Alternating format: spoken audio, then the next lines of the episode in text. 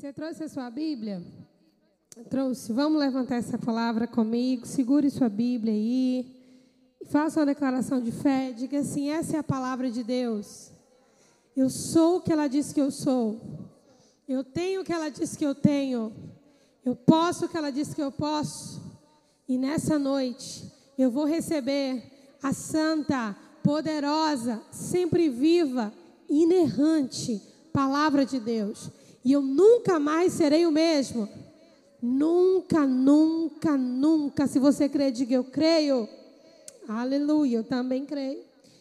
Gente, ah, nós estamos numa série muito abençoada. Nós começamos na semana passada sobre o sincretismo religioso, os dons espirituais e ministeriais e o impacto na mentalidade da igreja. Já está lá tanto no YouTube quanto no Spotify Deezer, para você que não estava aqui na semana passada. Mas, basicamente, o que foi que nós falamos na semana passada? Que existe uma estratégia do nosso adversário de fazer com que as pessoas elas se distanciem da palavra. Mas de que modo? Não se opondo diretamente àquilo que Deus diz, mas misturando, adulterando o que Deus disse. Não é? E nós demos ali o exemplo de Adão e Eva no Éden, né? A serpente falou sobre o que Deus disse, ela inflamou o coração, distorceu a mensagem, né? Então, essa estratégia do sincretismo, ela não é apenas é, espiritual, no sentido de que o nosso adversário se aproveita, mas ela também ela é cultural. Então, a nossa cultura, né, quando ela se mistura com a palavra, irmão, isso não é bom. Amém? Porque a Bíblia interpreta a si mesma. Né? Então, a, a, cultura misturada com a palavra, né? o sentimento misturado com a palavra, a opinião. Falamos de algumas aberrações né, no meio evangélico, né? pontuamos algumas coisas aqui na semana passada, bem difíceis de falar, mas necessárias. Amém? E nós precisamos entender que Deus nos propõe uma, um caminho reto e uma palavra pura. Amém? Diga comigo, um caminho reto é a palavra pura. Né? O, o grande desafio do ministro, né, daquele que prega a palavra, é simplesmente entregar a palavra como mensageiro, como alguém que tem uma carta na mão e vai levar uma mensagem que já está definida. Uma mensagem que já tem começo, meio e fim que não requer que eu interprete, que eu opine, que eu. Não. A única função de um ministro do Evangelho é entregar uma carta que já está escrita. Mas o que, a gente vê hoje no mundo evangélico, né? Uma série de aberrações. E a palavra é essa mesmo, aberrações. Aberrações diante das quais a igreja tem se calado, se curvado, tolerado né, nós falamos aqui sobre Jezabel, né, aquele espírito que manipula, né, a perversão sexual junto com o espiritual, né, e tudo junto no mesmo lugar, irmãos. E, e, e a gente precisa entender que isso não provém de Deus. Amém? Nós precisamos entender, diga comigo, que há uma palavra pura e um caminho reto. Amém? E olha que Deus julgou aquela igreja e ele deu um alerta através de João, né? Falou: olha, eu tenho contra vocês que vocês toleram Jezabel. Não era nem que eles faziam o que Jezabel mandava, mas eles toleravam aquele espírito no ambiente. Amém? Então, nós somos o resultado daquilo que nós toleramos. Então, se na igreja eu tolero um espírito de mistura, né? Eu vou ter na minha vida o quê? Uma vida misturada. Falamos também que sincretismo religioso não é estar hoje na igreja, amanhã no terreiro de candomblé. Sincretismo religioso também é eu estar aqui na igreja de manhã, né? E quando eu saio daqui, eu, eu me comporto totalmente diferente de tudo aquilo que eu aprendi. Porque se mistura da mesma forma. Amém? Então, a gente precisa entender que há um caminho para a pureza. Amém? Há um caminho para a pureza. Eu não tenho dúvidas de que o desejo de Deus nesses dias é nos chamar a pureza. Até porque Ele vem buscar uma igreja pura. Amém? Então, eu acredito, tenho certeza que esse é o caminho de Deus para nós. Você está comigo? Me acompanhe, por gentileza, Salmo 18, 30. Eu coloquei aqui para vocês já. O caminho de Deus é o quê? Perfeito. A palavra do Senhor é provada ou pura em algumas versões. É um escudo para todos que nele confiam. Né? Escute novamente esse versículo. Olha, o caminho de Deus é perfeito. Não é tortuoso, não é remendado, não é cheio de buraco. O caminho de Deus é perfeito. A palavra do Senhor é provada ou pura e é um escudo de proteção para todos aqueles que nele confiam. Amém? Vamos orar. Pai, nós te damos graças pela Sua palavra. Nós te agradecemos, ó Deus, porque sem a Sua palavra, onde nós estaríamos, Pai? Sua palavra é a lâmpada que guia os nossos pés, a luz que ilumina o nosso caminho. E nós te pedimos, ó Deus, nos dê revelação, Pai. Abre, abre o entendimento das Escrituras para nós. Nós não queremos, Pai, ver aquilo que a nossa cultura propõe, mas queremos entender o que o emissor da mensagem quis dizer. E nós te pedimos, Paizinho, fala conosco nessa noite poderosamente, em nome de Jesus. Você pode dizer amém? Glória a Deus. Então, quando a Bíblia diz assim, ó, gente, que a palavra de Deus é pura, significa que a palavra de Deus é sem mistura. Amém? A palavra de Deus é pura, ela é sem mistura. E por que, que a palavra de Deus é pura? Porque Deus e a sua palavra são um só. A Bíblia não diz lá em João, no princípio era o verbo, e o verbo o quê? Estava com Deus, e o verbo era Deus. Em algumas versões tem, no princípio era a palavra, né? E a palavra estava com Deus e a palavra era Deus. Amém? Então, a palavra de Deus e Deus são um só. E Deus não é misturado. Amém? Deus não é misturado. Agora, como a palavra de Deus é pura, o objetivo dessa palavra é puro, a origem dessa palavra é pura, o desenvolvimento dessa palavra é puro. Quando eu misturo essa palavra, eu tenho um problema. Amém? E vocês vão aprender a identificar uma palavra misturada hoje. Coloca para mim, filho, o próximo, por favor.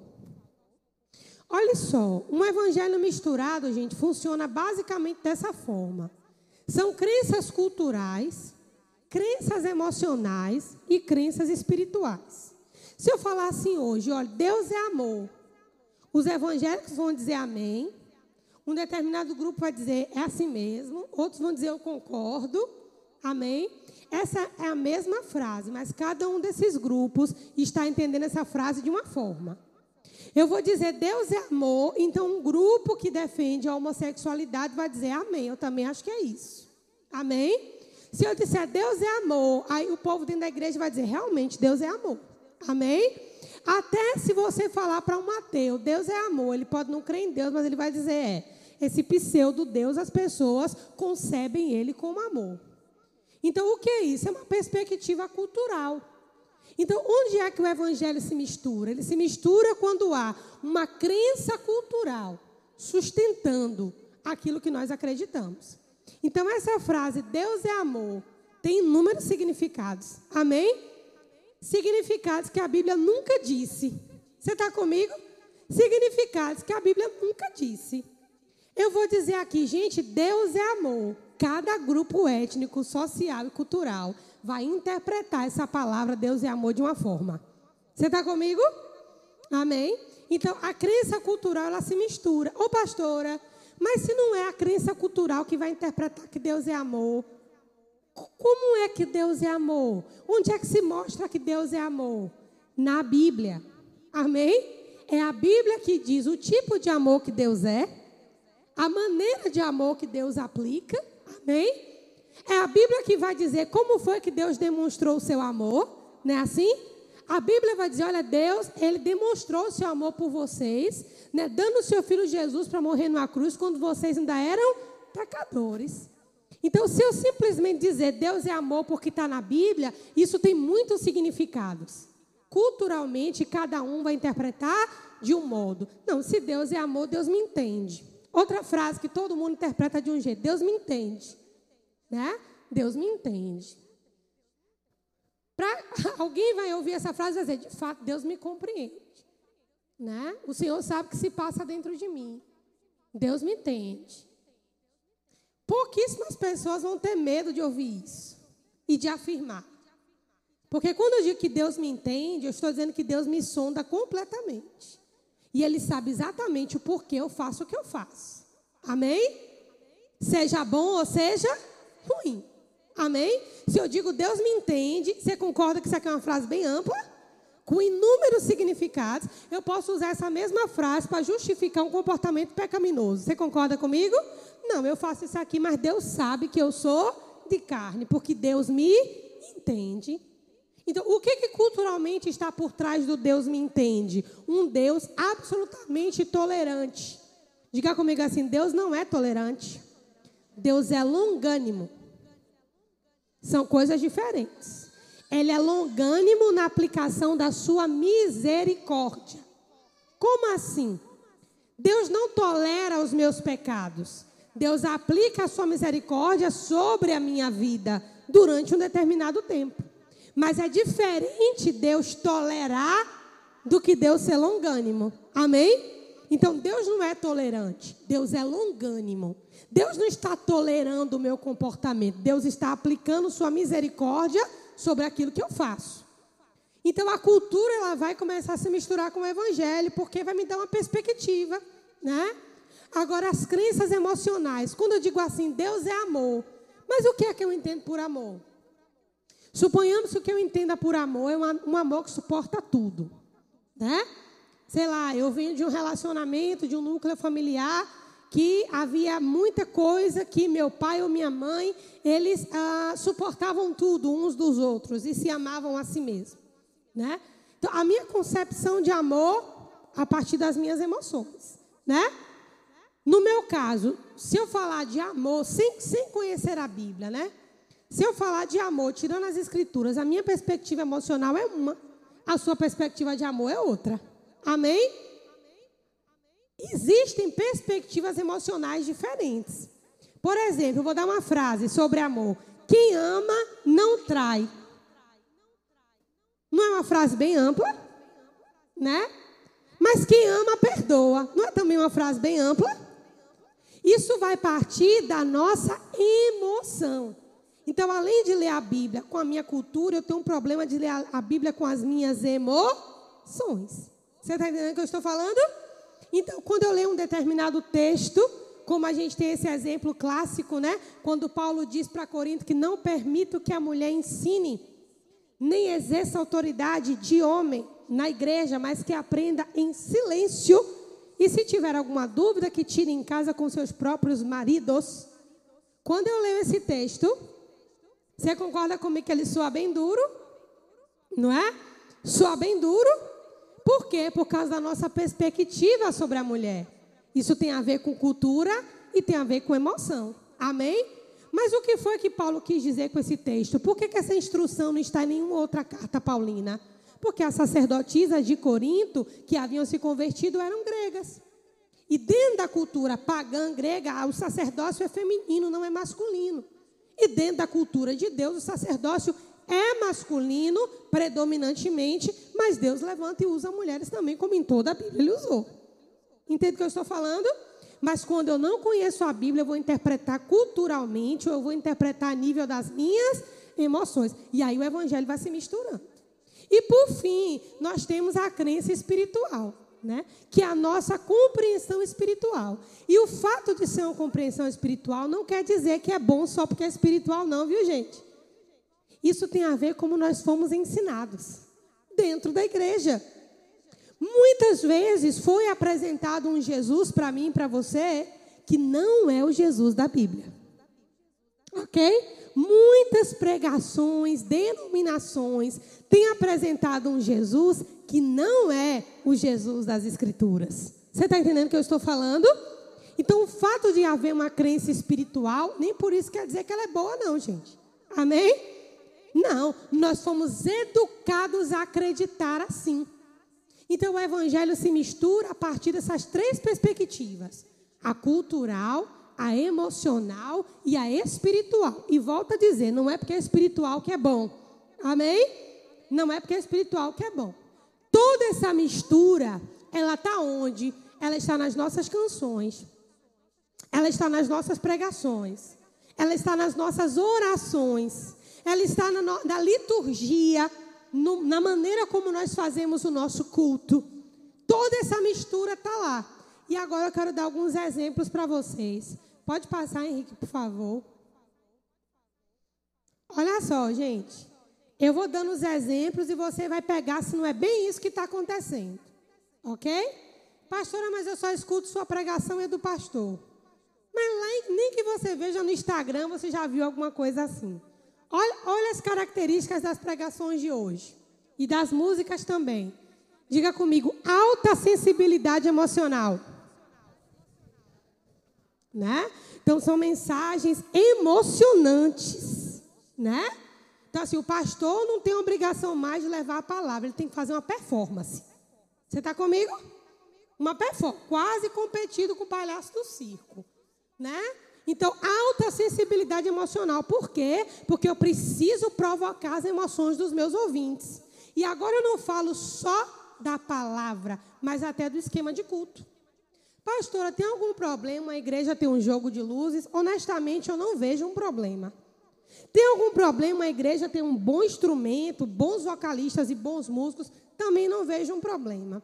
A questão, observe isso e preste atenção, para você não pegar uma, um pedacinho do que eu estou falando e entender errado.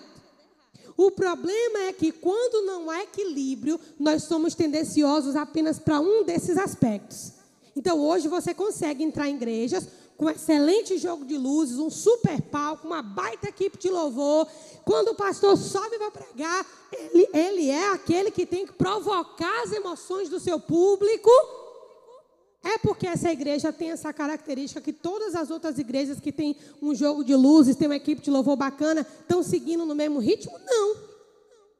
Você está entendendo o que eu estou falando? Não. Mas que é um problema, é. Quando não há equilíbrio. Por quê? Porque Deus deixa de ser o centro. Eu já falei aqui na igreja duas experiências marcantes que eu tive. Pregando a palavra. A, três, na verdade. A primeira. Lá no batalhão da restauração. Não tinha ninguém do louvor lá. Tudo pessoas viciadas em tratamento. Vários homens sentados. Só tinha a palavra sendo pregada. E eles nem piscavam. Percebe o que eu estou falando? Não tinha um telão, não tinha data show, não tinha luzes, não tinha nada. Só tinha a palavra. Mesma coisa no presídio. Pregar no presídio. Né? Você não tem nada lá. Nem celular pode entrar, até o violão passa para ser bipado naquele negocinho. Né? Não tem nada. Mas eles nem piscavam. Qual é a característica da mensagem, gente? O problema não é o que vai acontecer aqui antes da palavra, nem depois da palavra, exatamente, entre aspas, mas é que no momento da palavra, só a palavra pregue. Vocês estão entendendo o que eu estou falando? Só a palavra pregue. Jesus pregava no deserto e as pessoas ficavam hipnotizadas. O que que tinha lá? Não tinha nada. Tinha um homem pregando a verdade do Evangelho. Não tinha mais nada lá. É por isso que a nossa igreja vai ser no deserto agora? Não. Mas no momento da palavra, é só a palavra e nada mais. E quando eu digo é só a palavra e nada mais, eu estou voltando para aquilo que falamos no início. O ministro é apenas um emissário. Ele está levando uma mensagem que já foi escrita.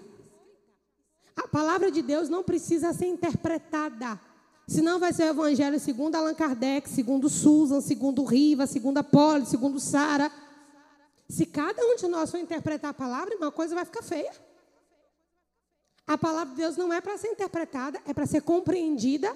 Isso é bem diferente, porque ela é uma mensagem em que Deus foi bem claro do que ele quis dizer. E para que não restasse dúvidas, inclusive, ele mandou Jesus em carne e osso para que olhassem para ele e não ficassem confundidos. Você está comigo? Então, vamos avançar. Essa mensagem que apela para o ego, né? Essa mensagem, uma característica do evangelho misturado, né? Deus não é mais o centro da mensagem, nem um homem em seu pecado. O que, que é o centro da mensagem? Deus vai lhe dar uma casa própria, Deus vai lhe dar um carro, Deus vai operar um milagre, Deus vai fazer isso, Deus vai fazer aquilo. Observe, irmãos, Deus dá casa própria, Deus faz milagre? Faz. Deus cura enfermos? Cura. Amém? Deus faz tudo isso. Mas entenda, isso não pode ser o centro da mensagem. Porque quando eu só prego sobre isso, Quando a minha mensagem consiste nisso, eu estou fazendo de Deus um produto e da igreja o consumidor. Quem está entendendo o que eu estou falando? Só falta um ser de qualidade do Imetro. Entendeu? Para ver se o milagre realmente foi o que Deus prometeu. Né? Então nós temos, eu expliquei lá no pessoal que estava no grupo fechado comigo, nós temos esse advento, né? Desde aí de 2006, 2005, aqui no Brasil, quando o Toque no Altar gravou Deus de Promessas, né? Irmãos, Deus faz promessas? Sim, amém? Deus cumpre suas promessas? Cumpre. Mas se você hoje passar a peneira na igreja e perguntar em qual promessa tu está esperando, o que foi que Deus te prometeu, muita gente não vai saber responder. Qual é a promessa que você está O que foi que Deus lhe prometeu? Eu não estou dizendo que Deus não faz promessa, eu estou provocando a sua razão. Você está entendendo o que eu estou falando? Estou provocando a sua razão. Qual é a promessa que Deus lhe fez? Quando foi que ele lhe fez essa promessa? Você lembra? Qual foi o momento que Deus te fez essa promessa? Porque hoje virou promessa por atacado. Você está entendendo o que eu estou falando? Virou promessa por atacado. E não funciona assim, irmãos. Na Bíblia nós temos princípios que, uma vez praticados, nós temos as nossas colheitas de bênção. Você está comigo? Mas a promessa ela tem uma característica pessoal. Entende o que eu estou falando?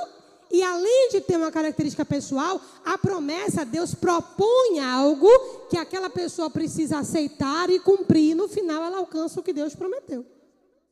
Aí se eu digo para vocês aqui, olha, eu estou aqui pregando, e olha, gente, Deus vai cumprir a promessa dele na sua vida. Aí todo mundo diz, glória a Deus. Tá, e aí eu fico lá na porta da igreja no final do culto. E qual foi a promessa que Deus te fez? Ah, não, pastor, Deus me prometeu que eu ia ter, sei lá, eu, eu ia ter um, um futuro bom. Tá, Deus realmente, Ele tem planos bons para nós, né? Mas quando a gente vai afunilando no pessoal, você percebe que essa pessoa nunca teve uma vida de oração para ouvir uma promessa de Deus. Nunca teve. É a promessa por atacado. É o que se canta, é o que ouve no Instagram. Irmãos, o Instagram tá, tá o Instagram se vir, o Instagram hoje é a maior igreja do mundo. É a maior igreja do mundo. Com N pregadores lá. E todos pregam a mesma coisa. Todos é muita coisa, gente, mais de 90%. Qual é a mensagem de hoje? Aguente o processo. Aí eu lhe pergunto, e qual é o processo? Nós temos que ser inteligente, irmão. Temos a mente de Cristo. Deus trabalha com processos, pastora? Sim, Deus trabalha. Mas você está lidando com um processo ou você está lidando com a consequência de uma escolha errada? Quem está entendendo o que eu estou falando? São coisas diferentes. Se eu estiver lidando com a consequência de uma coisa errada, irmão, isso, isso aqui não é um processo. Vai ser um processo a partir do momento que eu reconheço peço perdão a Deus e peço que Ele reconduza os meus caminhos. Aí sim começa um processo. Você está comigo? Então, hoje, tudo que está na moda pega. Pastora, a senhora está dizendo que o diabo está infiltrado na música gospel? Estou. Estou. Estou afirmando categoricamente que está. Não estou dizendo que muitos dos que cantam têm consciência disso. É outra coisa. Mas é a mesma inspiração. Irmãos, eu, eu componho e eu toco. É o mesmo quadro de melodia, o mesmo quadro de harmonia e uma mesma mensagem. 70% das músicas hoje, a mesma coisa. E que quando você vai observar, são músicas que se identificam com uma cultura de sofrimento, mas é um sofrimento que eu estou sempre certo. Entendeu? O outro é que está sempre errado. Né? É a cultura de que meu sofrimento é legítimo, entendeu, Mateus? Eu estou certa. Você que está errado. Então, Deus vai me justificar. A cultura do egoísmo, a cultura da vingança. Né? Pastor, então todo mundo que canta essas músicas está com demônio no couro? Não. Vamos amadurecer, amém? Não estou dizendo que ninguém tem demoniado, não, gente. Eu estou, eu estou tentando provocar em vocês uma percepção. Você está comigo? Estou tentando provocar em vocês a percepção. Gente, quando Jesus orou Pai Nosso, Deus era pai dos outros ou era pai só dele? Pensa antes de responder, viu? Quando ele disse, orem assim, Pai Nosso. Ele era pai de todo mundo ou era só pai de Jesus? Naquele momento ele era pai só de Jesus. Porque ninguém havia nascido de novo. Mas por que, que ele não disse, meu pai que está no céu? Diz Pai Nosso. Porque esse meu pai vai sugerir essa cultura aqui, ó, do santo mais forte. Pai Nosso. Quando eu digo que o Pai é nosso, não é eu nem você, é o que o Pai vê. Tá comigo? Não é eu nem você, é o, é o Pai quem decide. Mas o meu Pai né? O meu papaizinho, só meu, só meu, é o santo mais forte, que a gente vê em outras religiões. Você está comigo? Qual é o santo mais forte? Deus vai lhe mostrar que novamente eu estou certo, que eu estou injustiçado. Sempre nas músicas nós somos os injustiçados. Nós nunca somos aqueles que provocamos a injustiça. Então é um, são várias faces de uma mesma a, mensagem que ela está na música, ela está nas pregações, né? Ela também está na cultura, de modo geral, no secularismo, onde o homem é privilegiado, desde Darwin, né? aquele homem no centro de tudo. Né? Isso aí é um caminho para a pregação do anticristo, que é, particularmente eu acho que ele não vai ter muito o que pregar. Porque hoje o homem já é o centro de tudo mesmo. Né? Então, se eu estou casado e você não me faz feliz, a gente se separa. Porque o casamento não é uma aliança. É para você me fazer feliz. Está entendendo o que eu estou falando? Não, se meu filho, eu faço o que quiser aqui, ó. Mas se não me obedecer, que se vire. Né? Porque você é meu filho para me agradar. Não é a minha missão formar em você uma identidade. Né? Então, o mundo já está centralizado. A mensagem do anticristo já está estabelecida e já tem seus pregadores nos púlpitos das igrejas evangélicas. Nas canções das igrejas evangélicas. Vocês estão comigo, irmãos? É triste, mas a gente tem que falar, né? Então, essa cultura do santo mais forte, isso aí vai de encontro diretamente à cultura da humildade proposta por Jesus, né? Então, essa cultura da humildade, se, se Mateus me feriu, né? Por que, que Deus tem que mostrar para Mateus que eu estou certa? Se eu for falar de o Deus, o Deus que amou, de 1 Coríntios 13, o meu amor por Mateus tem que suportar que ele acha que eu estou errada. Você está comigo? E caminhar com Mateus mais uma milha, para que ele veja em mim isso. Não é esse Deus pessoal, esse pseudo-Deus. E com isso eu não estou dizendo que Deus não é pessoal, não, porque a gente se relaciona com Deus individualmente. Não é por atacado. Mas é a cultura do santo mais forte. Meu santo vai abater o seu. Parece que existem vários deuses dentro de uma mesma igreja. Porque o pai é meu, o pai não é nosso. Você está comigo, gente? O pai é meu, meu papai, que cuida de mim. Não cuida de você. Entendeu o que eu estou falando? Fiquem tristes, não. Outra coisa, uma característica, a retirada da pregação do arrependimento. Irmão, você conta no fio do cabelo, não é nem no dedo, as igrejas que ainda pregam sobre arrependimento de pecados. Né? Não é mais na mão, não, é em um fio do cabelo você acha uma. A retirada da mensagem do arrependimento. As pregações são sobre qualquer coisa que você imaginar, mas arrependimento que por sinal foi a pregação de João Batista, a pregação de Jesus e a pregação dos doze apóstolos do Cordeiro. E o comissionamento de Jesus foi para pregar arrependimento também.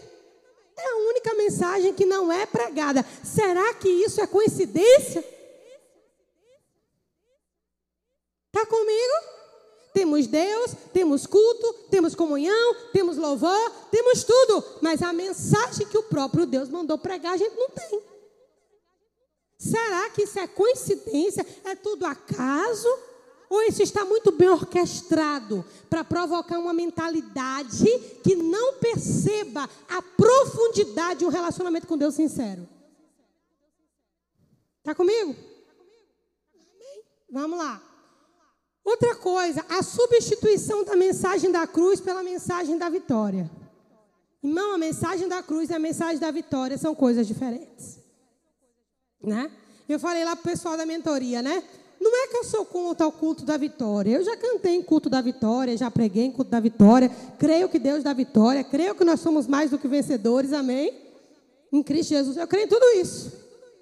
Mas, de modo geral, há uma substituição da mensagem da cruz, que é aquela mensagem de você suportar o outro.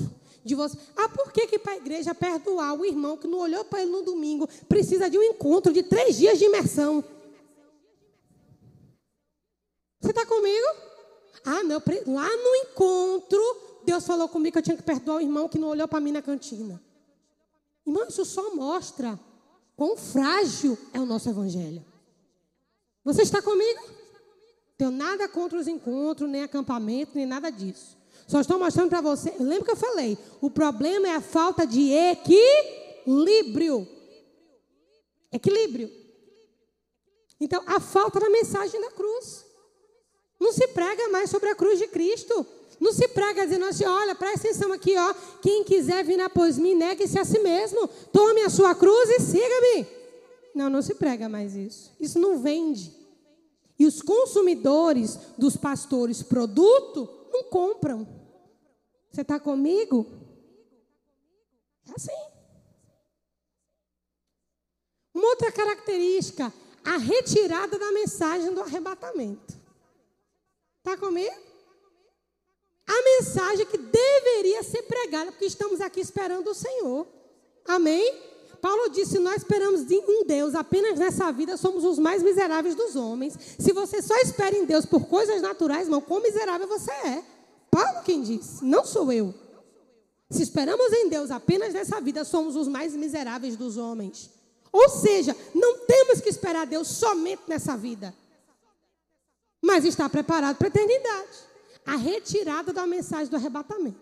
Aí você preste atenção dos anos 60 para cá, sai da igreja a mensagem do arrebatamento, sai da igreja a mensagem da cruz e troca pela mensagem da vitória.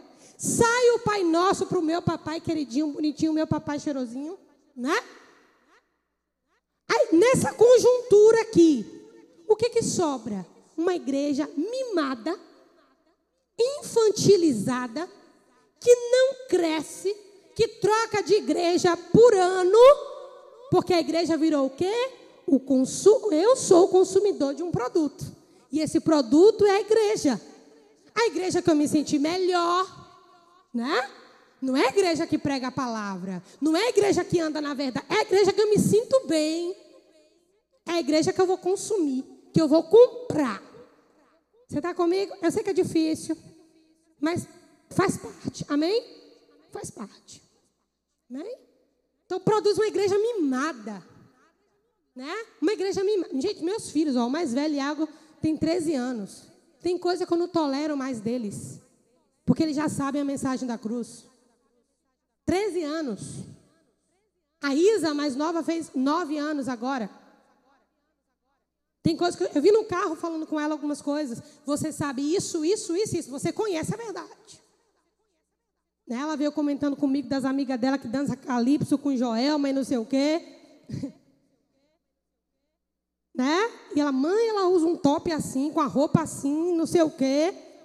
Eu digo, é, meu irmão, mas esse mundo não lhe pertence. Né? Você sabe de onde você faz parte. Amém? Seus coleguinhas não conhecem Jesus ainda. É seu papel. É seu papel falar de Jesus para ele. E ela fala. E ela fala. Fala porque eu fui na sala dela no aniversário dela, eu preguei Jeremias 1,5 no aniversário dela. E os coleguinhas dela disseram que me amaram. Ela fala. Mas você vai para crente de 30 anos de igreja, irmão, com a língua afiada para ferir, totalmente armado, ninguém me toca, né? Ninguém sabe mais se deixar ferir por outro, ninguém, ninguém tem mais misericórdia. Eu tô certo, né? Uma, uma arrogância da ovelha ao pastor. Da ovelha ao pastor. Eu digo isso, irmão, que para a glória de Deus eu viajo muito. E, e, houve um projeto de Deus nisso. Não é porque só tem eu para pregar nas nações, não. É porque Deus queria que eu visse algumas coisas.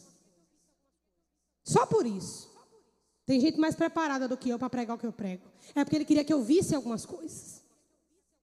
E dá nojo de ver. Nojo. Vamos seguir o fluxo aqui, né? Uma outra coisa, o estímulo a observar a vida apenas na dimensão da terra, das coisas terrenas, e ainda usar a fé para isso. Então vai lá o pastor e posta a foto de um carrão. Foi Deus que me deu. Creia que Ele vai dar a você também. Será? Primeiro, será que foi Deus mesmo que deu? Para começar. Né?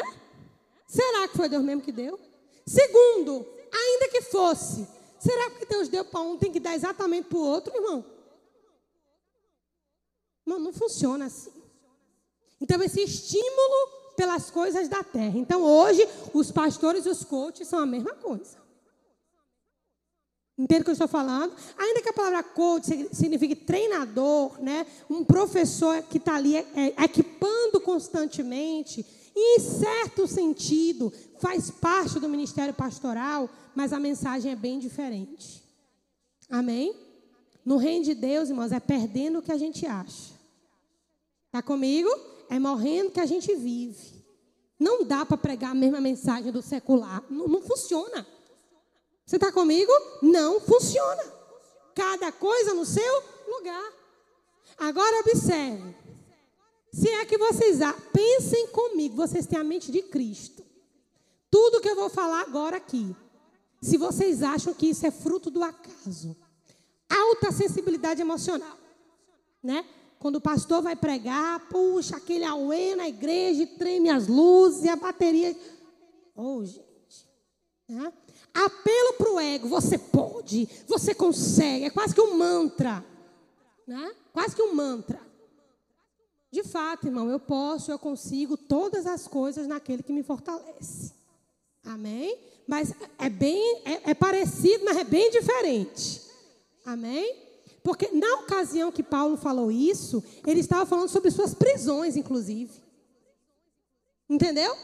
Eu sei passar necessidade, sei ter muito. Sei passar frio, sei passar calor. Sei estar confortável, sei estar em aflição. Eu posso todas as coisas naquele que me fortalece. Aí o que, que o Evangelho Coach faz? Olha o que Paulo disse: você pode, você consegue. Não, não foi bem isso que Paulo disse. Paulo disse que estava instruído, tanto na necessidade quanto na abundância. Ele era o mesmo homem. A Bíblia interpreta a própria Bíblia. Amém? Então, veja se isso é à toa. É do nada assim. Né? A cultura da vingança. Irmão, eu não tenho problema nenhum com a Damares, nem com o sabor de mel. De vez em quando até canto lá em casa no último volume. Eu gosto dessa música, né? Eu gosto. Mas tudo de modo isolado tende ao desequilíbrio da cultura da vingança, né? Eu estava na Alexa hoje lá, arrumando o quarto das meninas, aí a música dizia mais ou menos assim, olha, eu não sei cantar, mas era tipo assim, eu vou chegar depois, eu vou impressionar. Todo mundo pensou que morreu, mas é tipo de propósito, eu vou fazer só para mostrar. E na canção é como se fosse Deus falando, o que é mais absurdo. Está comigo? Como se fosse Deus. Não, eu estava lá do quarto e digo, o que é isso? Alexa, próxima música. Né? Uma música sem noção. Eu vou falar sobre composição bíblica daqui a pouco, licença poética, mas não é, não é, não é agora, não. Né?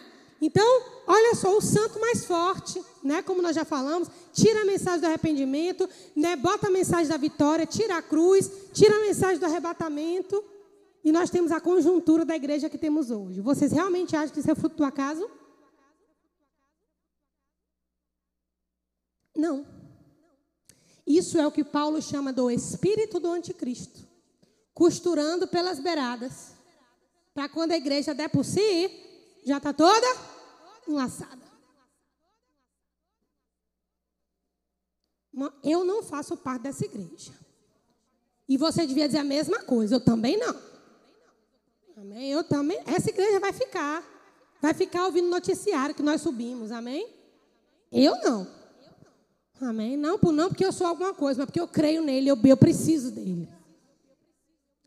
E o que, que a gente tem hoje? O, no, o novo clero protestante. Né? Por causa do curso, eu tive que fazer algumas pesquisas, né? Aí tinha lá, profeta não sei quem, um sapato de bico fino nessa ponta, cabelo cheio de gel para o lado, todo malhadão, com uma calça, irmão, que mais justa do que outra coisa, né? A blusa também. Aí o que, que tem? Tem um cara que é da mídia da igreja fazendo ele entrar na igreja. Aí ele estaciona o carrão, desce do carrão, o carinha da mídia está lá e ele vai entrando na igreja. Quando ele entra, a igreja. Quando eu olhei aqui, eu falei, Jezabel do diabo. E a igreja lotada, tudo para o caminho do inferno, igual ele vai. Novo clero protestante. Quem é o novo clero protestante? Os pastores das megas igrejas. Tem algum problema a igreja crescer? Não, mas é muito difícil uma igreja crescer e manter a essência. Ah, é bem diferente. É por isso que as igrejas centenárias, elas são divididas em cidades, estados, nações. Ninguém possui. Você compreende o que eu estou falando? Existe um estatuto, uma convenção, uma assembleia. Não é um Deus, um semideus na terra sobre todos. Quem está entendendo que eu estou falando, diga amém. Né? Então, o novo clero protestante, que migra tudo para os Estados Unidos também, porque o Brasil não presta mais. Né? Vamos lá. Outra coisa. O casamento do ministério com as riquezas, né? Então, o pastor de uma igreja simples, no meio do nada, ele não é ninguém, porque ele não tem fé. Claro que eu estou falando um absurdo, viu, gente? Para ninguém recortar minha mensagem. Eu tive um exemplo desse no Rio de Janeiro que eu fiquei horrorizada. Eu preguei um negócio lá, tiraram um trecho da minha mensagem e dispararam lá. Como se eu estivesse falando contra o nosso pastor Jonas lá no Rio de Janeiro. Por isso que agora que tudo que eu falo, depois eu falo de novo. Né? É claro que isso é um absurdo. Existe pastor de 10, de 15, de 100, de mil. E nenhum é melhor do que o outro, irmão. Deus dá a capacidade. Por isso não existe estratégia de crescimento na igreja. Existe estratégia de números. Crescimento é a palavra. Eu plantei, Apolo regou e Deus deu o crescimento. É bem diferente. Não estou fazendo apologia a uma igreja mirrada. Eu estou dizendo que existe pastor de 10, de 20, de 30, de 100. Amém? Se Jesus voltaria para pegar uma única ovelha que se perdeu, tu acha mesmo que Jesus só se preocupa com a igrejona? Amém?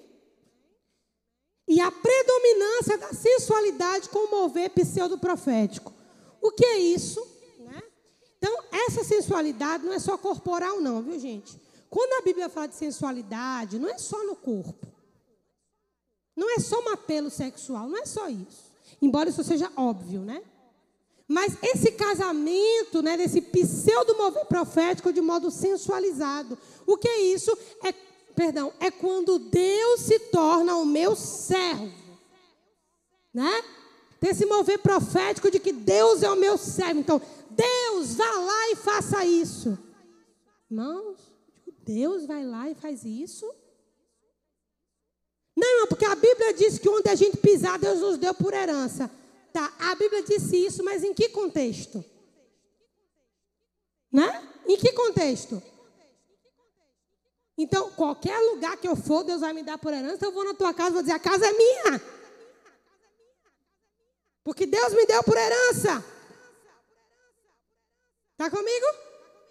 Essa palavra sensualizada, sem fundamento, dentro desse mesmo esquema apóstata, que é a base do humanismo. Né? É a mensagem, tudo que os pais da fé pregaram contra, hoje é a mensagem. Ah, pastora, mas Lutero inaugurou a reforma protestante 506 anos atrás. Já temos o um novo clero. Já temos os papas novamente. Já temos. Já temos os ídolos de novo. Já temos. Já temos as indulgências também. Afinal, se você não dizimar, o devorador vai acabar com a sua vida.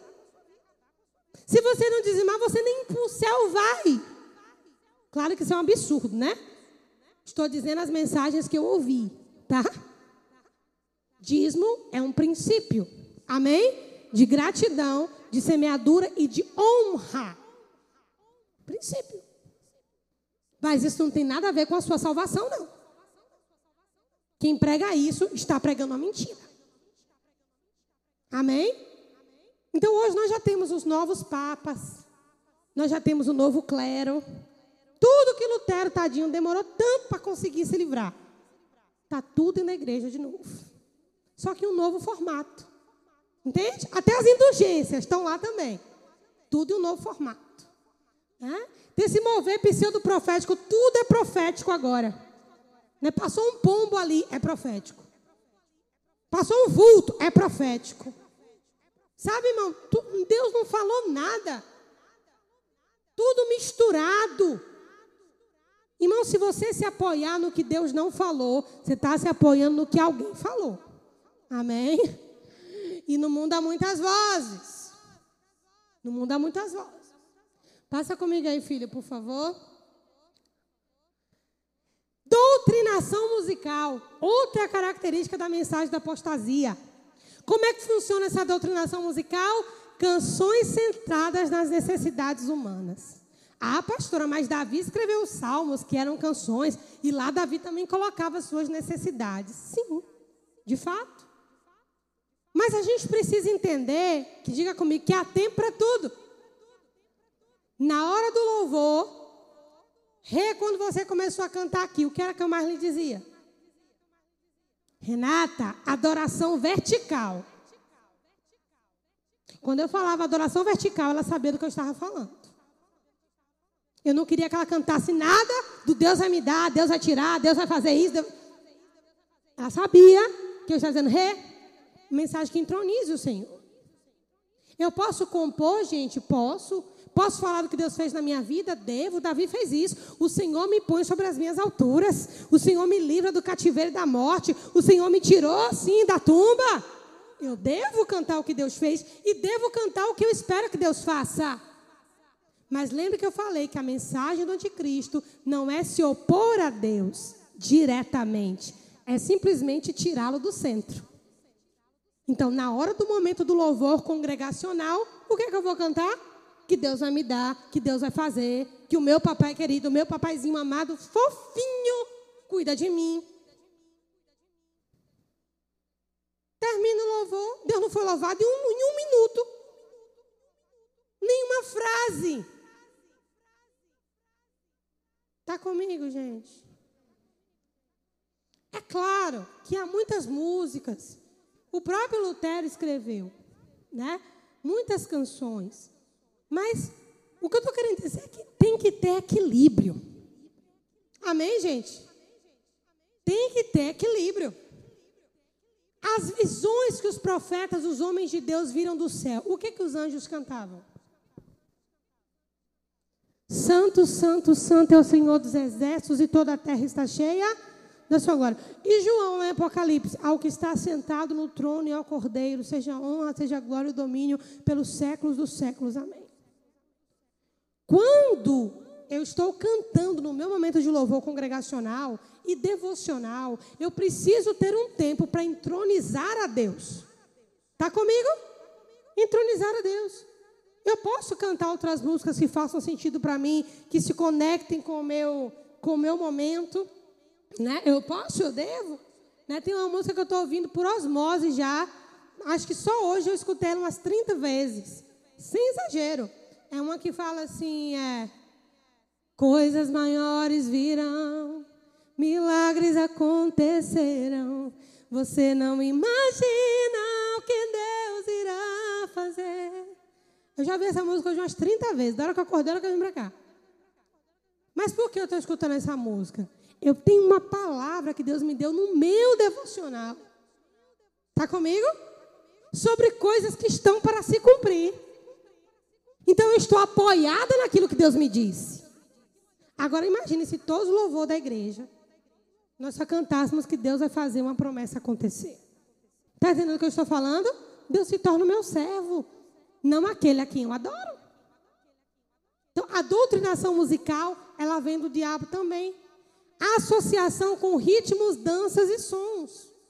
Né? Eu falei por alto na semana passada e agora vamos falar com um pouco mais de propriedade. Deus criou todos os ritmos, sim ou não? Pensa antes de responder. Não estou dizendo que a resposta está errada, mas não respondam tão rápido. Isso mostra a gente como nós somos imediatistas. Reflete na pergunta. Ok? Isso vale para a vida, tá? Deus criou todos os ritmos, sim ou não? Pensa. Qual foi o momento na Bíblia que você viu Deus criar todos os ritmos? Há algum versículo que sugira isso? Né? Há, algum, há algum texto da palavra que sugira isso? Ou isso é cultural? Se tornou cultural? Não, Deus não criou todos os ritmos. Deus criou quem criou todos os ritmos. Entendeu? Deus não criou todos os ritmos.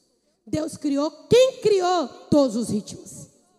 Os instrumentos foram criados no dia que Lúcifer foi criado. E os instrumentos tocavam junto dele. Ele, ele era uma espécie de orquestra ambulante. Ele, os instrumentos, o som, a adoração, tudo estava nele. Deus criou Lúcifer. É Lúcifer criou os ritmos. Está entendendo o que eu estou falando? Amém? É isso que a Bíblia diz. Ah, pastora, mas a Bíblia diz que tudo que tem fôlego louve ao Senhor. E isso significa que Deus criou todos os ritmos? Aí sim, né? Requer interpretação. Amém? Então, de fato, irmãos, tem ritmo que não tem que estar na igreja. Porque ritmos propõem atmosferas. E a música, a mensagem musical não está na letra, está no ritmo. Se você pegar um copo com água e colocar uma música para tocar, e você puder fazer uma análise, pronto, você toca uma música e congela. E você vai tirar do freezer. Você vai ver as formações de molécula naquela, através da vibração daquele som. Sem uma letra, tá? Sem uma palavra. Sem uma palavra.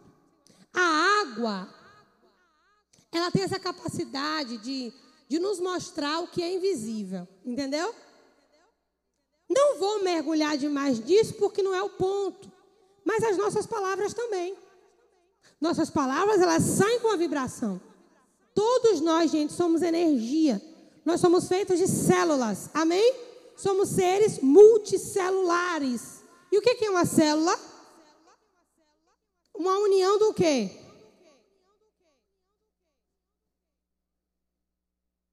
Um próton, um nêutron, um núcleo. Amém? Nós somos seres multicelulares. Então, na hora que eu falo, sai uma vibração daquilo que eu estou falando. Não apenas agora a nível sonoro, mas aquela vibração, ela tem uma característica molecular também. Não é objetivo aprofundar nisso, mas os ritmos também. Se você for mais curioso, coloque lá no YouTube ou no Google e você coloque assim, ó, semelhanças nas construções das catedrais católicas com a música. Você vai perceber que o tipo de música cria um desenho molecular na água e esse desenho era, era colocado num determinado tipo de arquitetura. Está tudo interligado. Então, Deus não criou todos os ritmos. Deus criou o cara que criou os ritmos. Você está comigo? Então, quando eu quero doutrinar, e Deus falou isso para Moisés, quando Deus quis doutrinar Israel, Deus mandou Moisés cantar. Por quê? Porque a música é o maior instrumento doutrinário, não apenas na letra, mas na melodia. Por quê? Porque os ritmos e sons provocam ambientes externos na atmosfera e psíquicos, psicológicos, fora a parte de memória e conexões, né? Que nós fazemos no nosso interior. Então, além de tudo que nós falamos, o que, que entrou na igreja agora? A doutrinação musical. Com as luzes, né? Volto a dizer, tudo tem que ser feito com equilíbrio. Lá na mentoria, Emerson falou uma coisa que é verdade. Existem determinados ritmos e sons que, associados a, a determinadas frequências, elas, elas levam o ser humano a um estado de transe. Vulnerabilidade. É quase como se você estivesse hipnotizado. Aí você vai nas boates fora do Brasil e da elite brasileira, você vai encontrar esse tipo de ritmo e esse tipo de música com um objetivo. Aí a igreja faz o quê? Bota um bocado de adolescente vestido de. dançando, porque Deus criou todos os ritmos. Música é uma arma com várias esferas e objetivos. E Satanás é o maestro que sabe muito bem orquestrar isso. Amém? Sabe muito bem orquestrar isso. Então fique atento com isso também. Um outro episódio que a gente teve aí dos anos 2000 para cá foi o quê? A conversão dos famosos. Né? Já estamos terminando, tá? Então todo mundo se converteu, né? Eu morava na Bahia, sou baiana, e uma certa dançarina baiana se converteu. Sabia até a igreja onde ela ficava no Rio Vermelho. Né? Mas a mesma mulher que se converteu famosa estava em todos os carnavais de Salvador, todos os trios elétricos fazendo as mesmas coisas. Mas ela não converteu. Aí vocês, vocês pensam assim: não, pastor, isso, isso é acaso, isso foi, é fruto de acaso. Não, não é acaso. É, Riva costura. É como se fosse alinhavar, né? É como se fosse, ó, começa com a, aquilo que eu falei para vocês. Retira a mensagem do arrebatamento, tira a mensagem da cruz, coloca a mensagem da vitória, bota os pastor coach, bota os profetas do sapato de bico longo, as profetisas com bundão, desculpa a palavra, né? E aí você coloca os cultos com pam, pam, pam, pam, né? Fora as campanhas, você vai ficar rico, você vai ficar próspero. Fora a foto, olha a Mercedes que Deus me deu. Junte tudo isso Junte tudo isso que eu estou falando. É porque separado não faz sentido. Mas quando você junta, você vê o monstro lá, chamado anticristo. Eu estou falando sério. Mas são peças separadas, entendeu? Não causa medo. Não causa. Mas quando você junta, meu Deus, que isso? Então a conversão dos famosos influenciou essa geração que temos hoje os outros famosos, filhos dos famosos, que também levam a mesma vida. Mas ficou nos famosos? Não. Porque eles são o quê? Marionetes. Agora isso vem para a igreja. Deus conhece o meu coração. Daí eu vivo do jeito que eu quero. Tia Rima me mandou um vídeo. É raro eu responder na hora, mas o dela eu respondi. Era alguém dizendo assim: o problema, porque hoje tem doutor para tudo, né? Só falta assim, doutorado em demoniologia. Né? Aí esse suposto estava lá dizendo assim: o evangelho não é uma religião. Volte para aquele primeiro slide do, do, do, do evangelho misturado. O evangelho não é religião, o evangelho é uma essência. Os evangélicos são uma religião. Mas o Evangelho não é uma religião. O Evangelho é uma essência. Eu era uma coisa que hoje eu não sou mais. Quem era Paulo? Um perseguidor que deixou de ser perseguidor. Então o Evangelho é uma essência, não é uma religião. Os evangélicos, sim, são uma religião. Irmã, essa frase está toda errada. Primeiro, o Evangelho é uma mensagem de uma religião chamada cristianismo. Religião é um conjunto de fé, práticas e costumes ah, espirituais, digamos assim, de um determinado povo. O evangelho não é uma religião, não é porque ele é uma essência, não. Ele é a mensagem de uma religião chamada cristianismo. Deu para entender? Mas isso aqui é muito sutil. Então, assim, se o evangelho não é uma religião, é uma essência, aí volta para aquele negócio da minha verdade, né? Jesus disse: Eu sou o caminho, a verdade e a vida. Mas hoje eu tenho a minha verdade, você tem a sua verdade. Veja. E o meu papai querido e o seu papai querido, que não é o Pai Nosso. Não digam que estão entendendo em nome de Jesus. O resto é cena dos próximos capítulos.